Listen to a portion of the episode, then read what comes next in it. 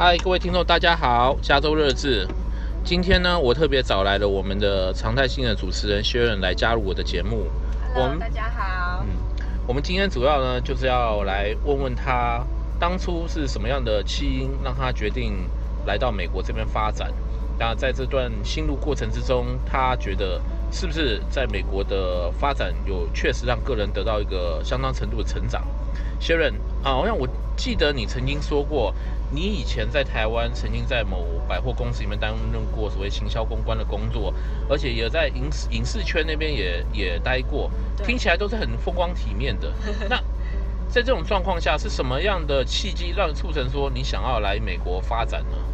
呃，我其实就是在我毕业之后，然后我做了几份工作，就是我有做过学校的演唱会，然后我有在。呃，电视台、超市做过，呃，就是里面的行销企划，然后做一些活动，然后也有在微风广场，我是做他们的媒体公关跟做活动的部分，然后写新闻稿啊，然后也有做过呃还蛮大的一家那个公关公司，然后其实这些活动、这些工作都是跟我喜欢的工作还蛮有相关的，然后其实我觉得当初会想要。让我自己觉得说啊，我要放下这所有一切还蛮好的工作，来美国进修的原因，我是觉得那个时候在二十岁的时候，我觉得我这些工作都给我了很多的经验，然后也让我学到很多东西，就是比起一般说二十岁、二十年代的那个年轻人来说，我会的东西比他们多太多太多。那我觉得是个很好的经验，可是 somehow 我就觉得我想要，诶，到国外去，就是做一些，我想试试看我有没有办法有我自己的能力，可以去国外做一样东西，或是不一样的东西，然后可是我可以在国外学到更多的东西，然后可以在国外用英文，呃，跟他们的工沟通无碍，然后还有就是呃，工作非常顺利的用英文的方式。因为我觉得就是台湾是很好，然后可是商号我就觉得我很想要去国外试试看，所以我后来就呃念了书，呃考了考了一些考试，然后念了书过来这边念书这样子。对，然后念书完之后，我就呃在很多地方上过班，我有在台湾观光局台湾 Tourism Bureau 在 LA 的那个分部做过。然后我有做过呃蛮多的工作，然后有关像是 marketing 或是活动的，然后可是因为我一直心中一直有一个艺术那一块的梦，所以呢，毕业之后我就又去学了很多表演课程啊，然后考到我的彩妆师的执照，呃，就是 license，呃，不是来 certificate 啦，然后就是开始做我有关美妆这方面的东西，这样子。就是我觉得 overall 来说，嗯、呃，对于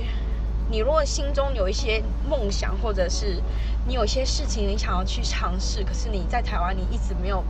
觉得有那个动力，或是觉得说你可以做到很多事的的听众朋友的话，其实你可以试试看，就是到国外去走一条不一样的路去发展，因为 put yourself into totally different environment，它其实是给你很大的一个。挑战，然后会让你发挥出你平常会没有的坚强力，然后还有就是行动力。我觉得其实对我来说还蛮好的。其实我觉得这是一个很棒的体验。是什么样的一个起因可以让你造就有这样的勇气，然后孤身的一人跑来美国这边发展？然后在申请的过程中，你有没有遇到什么样的困难呢？呃，起因的话其实蛮多的，主要是说那个时候呢，我工作上其实还蛮好的，可是因为在台湾，尤其是做公关公司，其实真的非常的辛苦，你真是一直在不停的在开会，在外面做做活动，然后再就是到处跑，然后其实那时候我身体变得不太好，就是因为嗯，工作压力真的太大，然后加上。休息不足，也没有时间吃饭，这样，所以其实那时候真的对我来说是一个达到我身体可以负荷的顶级的。然后加上是我那时候某一任的前男友，他其实是呃在美国念 USC 的，然后他就是有他的一个呃，算是一个 model 吧，让我觉得说，哎，you actually can like live in a different country and you can work there，就是觉得说你可以真的还蛮，就是如果你真的想要去尝试，你是可以做得到的，你可以去不同的环境，或者你可以去嗯。不同的 environment，然后去做你想试的东西。因为其实我有发现，台湾跟美国这边很不一样的东西，就是台湾的话，大家都比较中规中矩，时间到了就就毕业，毕业完之后，爸妈就会叫你去，例如说去 银行上班啊，或者是选一些比较很非常 ordinary 的工作，然后就是。一辈子就是这样子做做做啊！时间到你就结婚，时间到你就生小孩，然后就这样这样这样往后走。那我觉得就是我比较在心里吧，我比较有反骨的那个的想法，我觉得，所以说我不是一个那么普通的人。所以我不太喜欢，就是说，哦，你这个时候你就应该要去上什么那种很正常的朝九晚五工作，或是只是一个很很简单的，就是例如说，哦，银行的工作、会计的工作什么这样子。我对于这来说没有办法满足我的人生，我会觉得有点空虚。所以呢，我发现在美国这边其实蛮多 opportunity，可以就是说，你可以，呃，来这边很多人会可以自己。成立一个他的小公司，在网上卖东西，或是呃做什么，就是你可以做蛮多的小小的东西，可是是一个对你来说你自己的公司或是一个发展，而不是说你是很乖乖的，就是哦闭了眼就去去应征别人的工作，在别人底下工作。当然也不是说不行，因为很多这种公司也这种工作也是很好，你可以被人家害人然后在人家手底手下去做事，我觉得也很好。只是我就是说。对于我来说，或是对于某些人，他会觉得我想要，呃，去发展更多，或是我想要去尝试更多我可以做的事情的话，美国这边的确有比较多 opportunity 可以成立你自己的小公司，成立你的企业，然后呃，不管是用什么方式来赚钱，那我觉得是是真的是比较多机会。你那时候在台湾的时候是怎么样去做一个选择？包括你后来选择到呃美国这边来念 NBA 的课程，然后选择又是在洛杉矶，也就是呃 Southern California 这边来做发展呢？我其实那时候有稍微做一些呃 research，可是其实我那时候 research 老实说，我做的不够足，因为其实有很多的方法先可以来这边念书。我那时候。停车模式系统，然后我的那时候呢，我是选了，呃，直接去考试，考过去申请，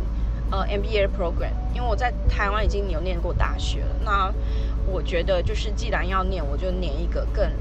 呃，further education。那相来说是一个的确比较贵，因为 MBA 的是很贵，就是 overpriced，especially。当你是一个外国学生的话，你的价格其实那个 tuition 的价格是别人好几倍，非常贵。我觉得其实如果你真的有心来这边念书的话，其实有蛮多模式，不是说一定要考完试你再去申请你想要的科系，你也可以，甚至有些我后来有听过很多朋友，他们其实是先来这边念那个呃，像是 PCC 啊，Pasadena Community Community College，或者是 Santa Monica 也有一个像是这种的 Community College，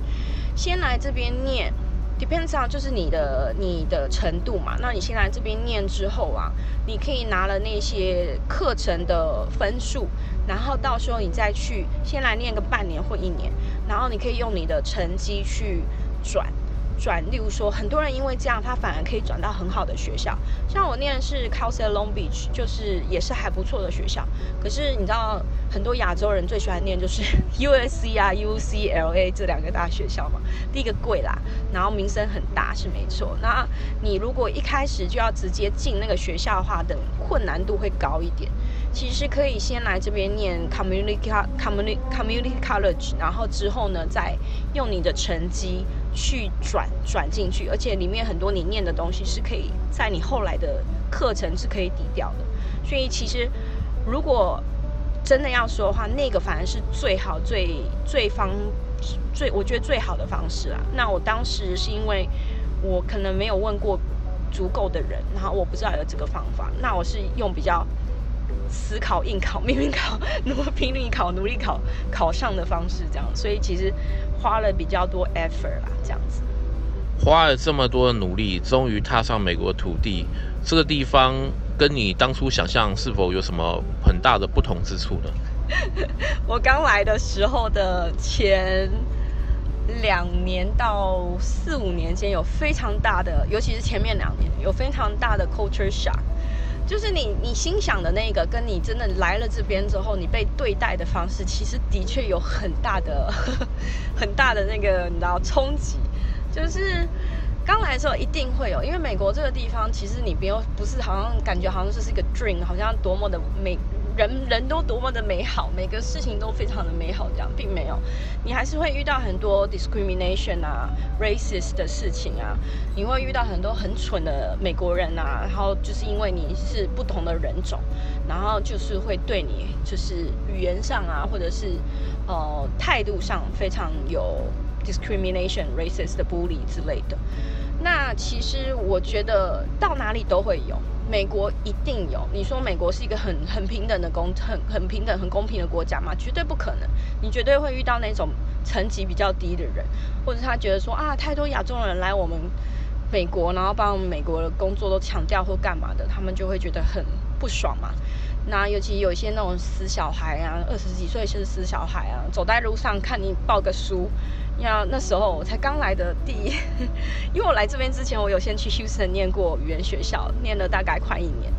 然后那时候那边的人还算是算是 friendly。然后那时候后来就来这边 Castleton LON Beach，我那时候都还没有车子，然后租了一间离学校走进去其实很近，开车大概只要五分钟，可是走走路走到我的 building 要走四十分钟。然后你也知道那个 MBA program 哦，可不是。是，可不是省油的灯，就是每一个课程你都是很大很大本，超级重，跟砖块一样重的那个原文书，然后你就看到我每天上课就拿着好几个砖块，然后从外面走走走走走走走进去，然后你就会看到有些人那种白人的小孩二十几岁啊，看到你走过去，他就车窗摇下来，然后就直接喊了你一声 “whore”，我就想说。What kind of word 会 study MBA program？就是我们就是只是很乖的想要来这边念书，然后莫名其妙也会被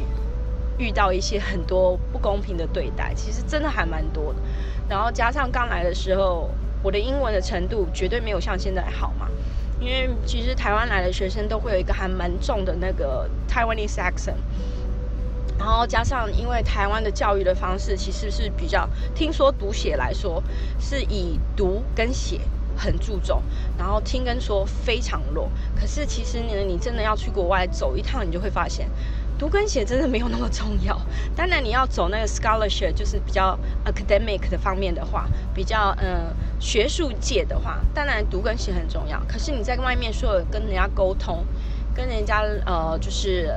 解释或者是工作，全部都是听跟说非常重要。所以我刚来的时候有很大的问题，就是在听跟说方面有很大的困难。那所以就是呃，加上你有这样的 accent，然后你一听就知道你是国外来的，就会常常在生活上都会遇到很多。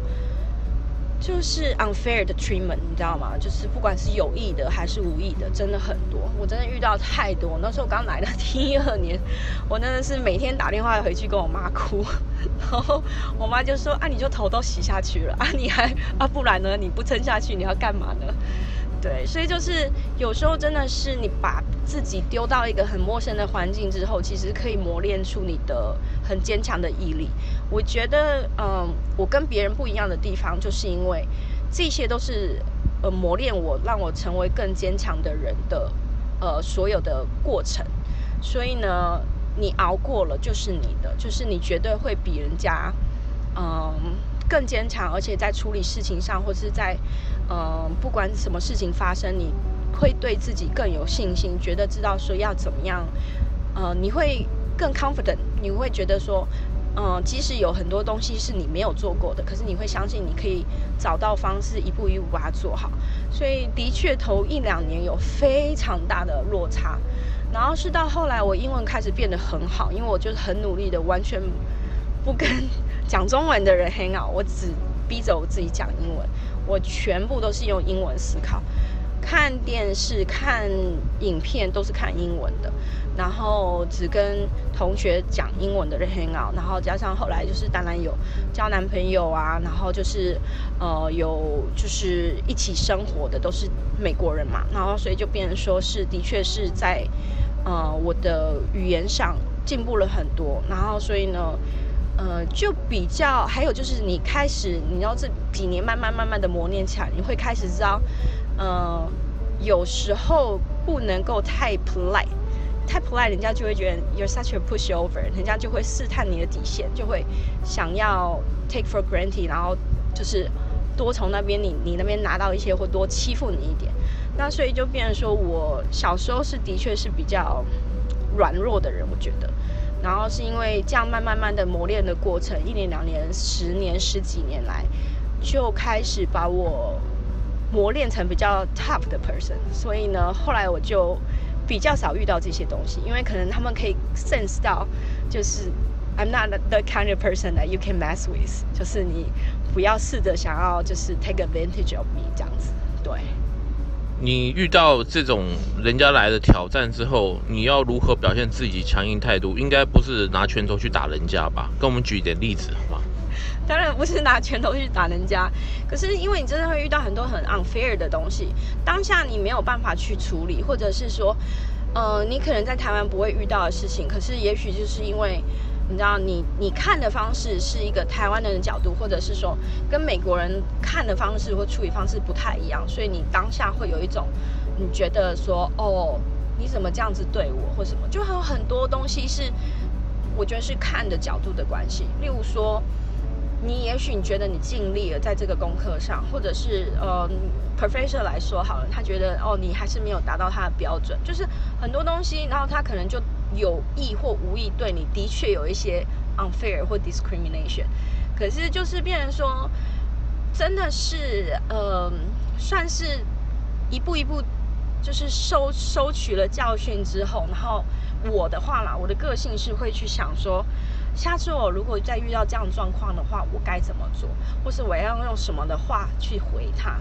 就是变得说我会从过往的经验去呃。学到，然后我会有点像 train myself，like next time if this happen, I have to say this sentence or this thing to explain myself，然后所以我才可以，呃，有点像是 defense myself 这样子。那我不是那么，呃，就是 quick wit 的 person，我不是那么就是反应很快，我一定会受到很多这种东西，然后我都是从一次的教训、两次的教训、三次，慢慢、慢慢、慢慢把自己就是。修正成比较强的人，这样子比较应该是说比较比较 tough，然后比较别人不会敢去欺负你的的状态，这样子。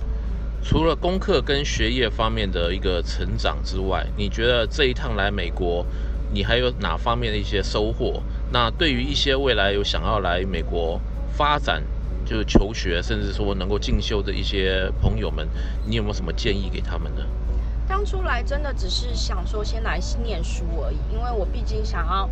呃，觉得说啊，我觉得有一个国外的，呃，那个叫什么，就是国外的那个 MBA 的的的学位啊。感觉好像回台湾会比较好，可以拿到比较好的工作、比较好的薪水之类的。这样，我当初只是很单纯的这样觉得。然后我觉得说，哦，我可以用不只是中文，我还可以用别的语言跟人家一起工作。我觉得是一件很酷的方的的东西，你知道，对我来说，然后是一个很棒的经验。所以我当时真的是很单纯，只是想说，哦，来这边念书，拿个 MBA，拿回去可以进精品啊，做精品的公关之类的。然后后来来了之后，真的遇到了很多事情，然后也遇到了很多人，那真的就是开始让我去尝试。加上我觉得美国非常好的是有很多机会你可以去尝试。台湾可能也许我那时候比较小，或者是并大家并没有那么注重在很多其他的方面，所以我觉得我以前没有太多机会可以去。呃，尝试到，例如说，哦，跳舞啊，表演的课程啊，或是一些艺术方面，画画啊，或者是就是，例如说，呃，彩妆类的东西，可能那个时候的年代也这一块也没有那么的盛行，大家都是觉得说，妈妈就是觉得啊，你就是要好好念书嘛，念完书之后就好好去上班，就是正常的工作，不要搞一些这个微博，你知道吗？想一些那种很奇怪的，然后听起来就不赚钱、会饿死的工作这样子，这我妈说的。对，然后所以就，所以就是大家都很乖、很中规中矩的选了很很 ordinary 的工作这样子。那就是来了这边之后，我真的接触了很多东西，很多人，很多事。他们其实都无形中 inspire me 很多东西。有时候看了朋友说，哦，他去尝试这个东西，然后我就觉得，诶，很特别啊，这个东西我从来没有试过，然后就想去试试看。然后所以我就一直我都对于艺术那一块很有很有很有兴趣。所以那时候当初我妈是说，你一定要念商的，你不让她不让我去念艺术方面的工的的的，就是课程。然后他也不让我去念，我那时候想要念那个 fashion design 或者是 fashion merchandise，然后所以 anything about like art，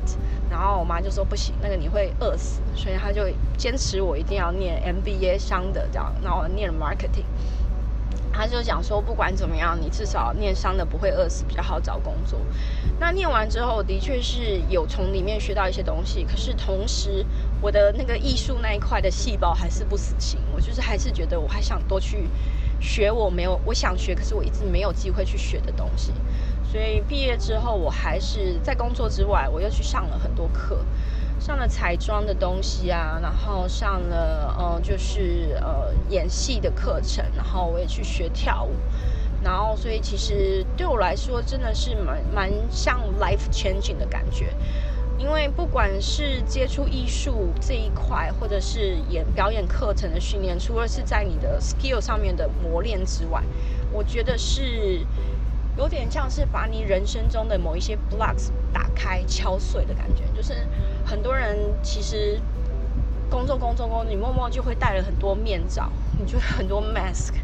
你就可能也许对人没有那么的真心，因为你不想要受伤害嘛。那你就很多东西就会默默默默，你就会开始 getting so numb，就会变得很无感。那你久了之后，你就会觉得啊，我为什么要这样生活？我一点都不开心，你找不到开心的点，这样子。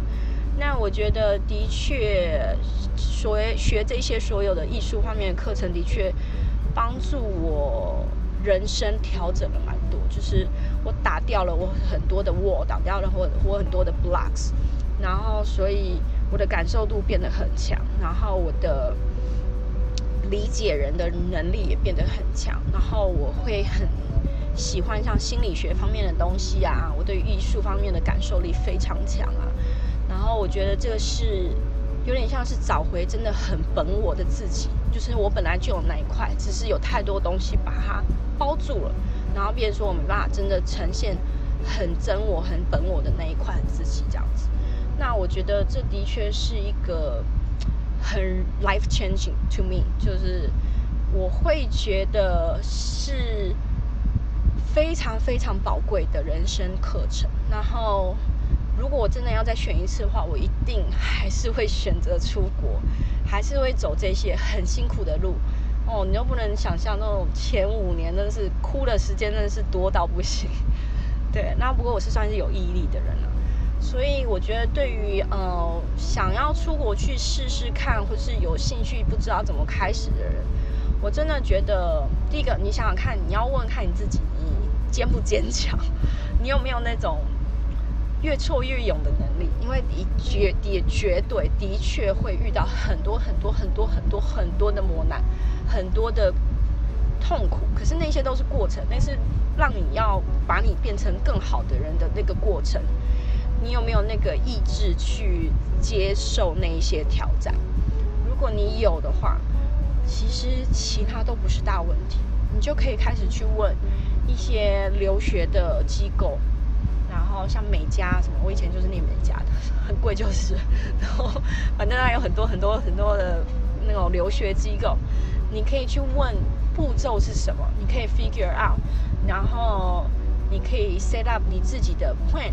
你多久之内去试这个东西，然后然后试完之后如何去 move 到下一个步骤，就是其实就是很像一个 project 啊，你自己就是 project manager 嘛，就是把你的。plan 列好，你把你的计划书列好，你有你要做什么步骤，step one, step two 什么什么的，然后就一一个一个按照你的时间表把它完成，然后等到你真的完成，你回头看的时候，你会发现，哇，我已经成长那么多，I have achieved so much，你就会发现你的成熟度一整个大跃升，然后你就那个时候的你就会很 proud of yourself 这样。其实 Sharon 是一个非常有才华的女生，她现在呃本身做彩妆师，但是她其实很多才多艺。那我们也可以透过她的故事了解一下一个台湾移民到美国实际上发生一些呃生活的故事。我还记得我们都是当初从到从台湾到美国来念书求学的，我们都经历过这个所谓到这个留学补习班去呃呃读书的日子。老实讲，这个留学补习班呢，它其实只告诉你了一半。认为真正的真正的另外一半，其实在你踏上美国这个领土之后，所以你千万不要觉得说到美国念书，我就想想办法先把 TOEFL 或者把外文能力先通过。事实上，你遇到的挑战实在太多太多了。所以我们也可以知道说，Sharon 他其实花了自己的不少的心力跟时间去慢慢去适应这个所谓的第二回的课程。各位朋友，如果你想要来美国发展，或者到任何一个国家发展，说真的。观光旅游跟所谓的留学绝对是两回事，因为你会碰触到人生最真实的一面。那我们在未来也会陆续跟您探讨，就是你如果要到国外去居住、工作或留学，你还会遇到什么样的问题？今天感谢 Sharon，感谢你哦。谢谢，谢谢大家。你可以在 Facebook、YouTube、Instagram 还有微博都可以找到我们哦。